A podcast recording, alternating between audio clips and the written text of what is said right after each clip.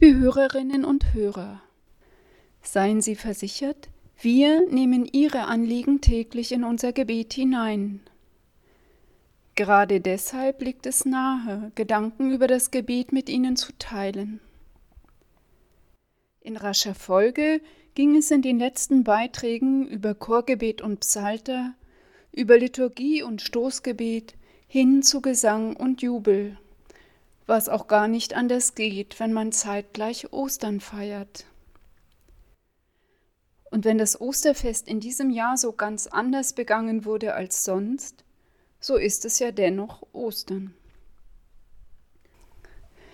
Jeder, der ein Fest feiert, weiß um die Zeit danach, in der die stattgehabte Freude den Alltag belebt und das Aufräumen und innere Herunterkommen etwas Beschwingtes hat, das dem, was nun wieder ist, einen gewissen Schwung verleiht. Genauso ist es auch im geistlichen Leben. Man nimmt etwas mit in den Alltag. Nach einem wie auch immer gearteten geistlichen Höhenflug gelangt man doch auch rasch wieder auf den Boden der Tatsachen. Man kann nicht auf dem Berg wohnen bleiben, wie es ja auch nach der Tabor-Erfahrung der Jünger wieder nach unten ging. Der heilige Augustinus beschreibt diese Phase ziemlich heroisch. Steige hinab, Petrus, du wolltest auf dem Berge ausruhen, steige hinab, verkündige das Wort, greife bei jeder Gelegenheit ein, sei es gelegen oder ungelegen, tadle, ermahne und ermuntere mit aller Großmut und mit jeder Art von Unterweisung. Arbeite, strenge dich sehr an, nimm auch Leiden und Qualen auf dich, damit du mittels des Glanzes und der Schönheit der guten Werke in der Liebe das besitzen mögest, was im Glanz der Kleider des Herrn versinnbildlicht ist. Zitat Ende. Hier hört man so richtig das Pathos jenes großen Kirchenvaters heraus. Um so zielstrebig ans Werk zu gehen, muss man schon wieder auf den Teppich gelangt sein. Das könne nur wenige in solch beschriebenem Tempo. So möchte ich heute etwas über eine ganz einfache Gebetsform bemerken, die man vielleicht am besten mit dem Begriff Gedenkendes Innehalten bezeichnen kann. Es ist im eigentlichen Sinn nicht ein Tun vor Gott, sondern ein Dasein für Gott, ein kurzes Pausieren mit ihm, ein Wahrnehmen. Im Römerbrief heißt es ja, denn wir wissen nicht, was wir in rechter Weise beten sollen. Der Geist selber tritt jedoch für uns ein mit unaussprechlichen Seufzern.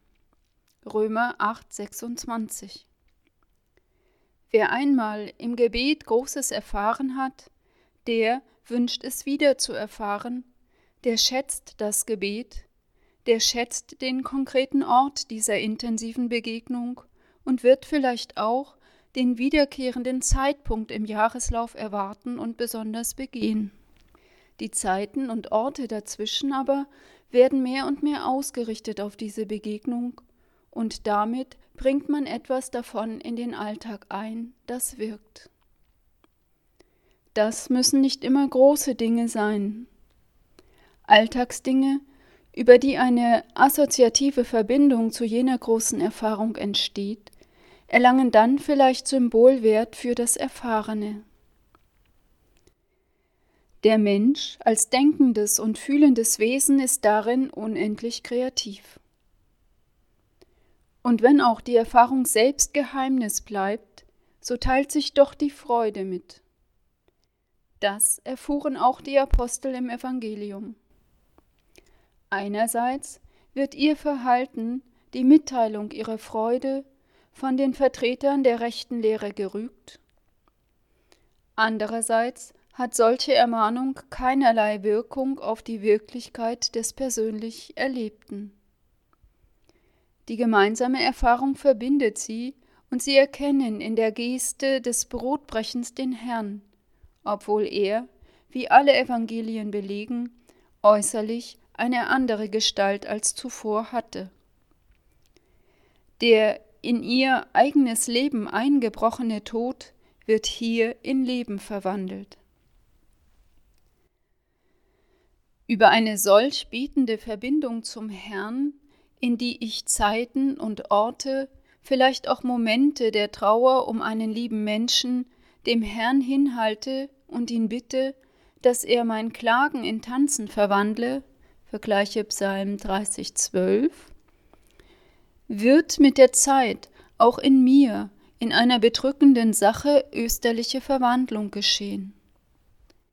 Was ich dabei selbst tun muss, ist solche kleinen Momente der Vergegenwärtigung schaffen, in denen ich bewusst daran denke, dass er jetzt in meinem Leben da ist. Probieren Sie es aus. Der die Herzen erforscht, weiß, was die Absicht des Geistes ist. Römer 8, 27. Es behüte und leite sie Gott.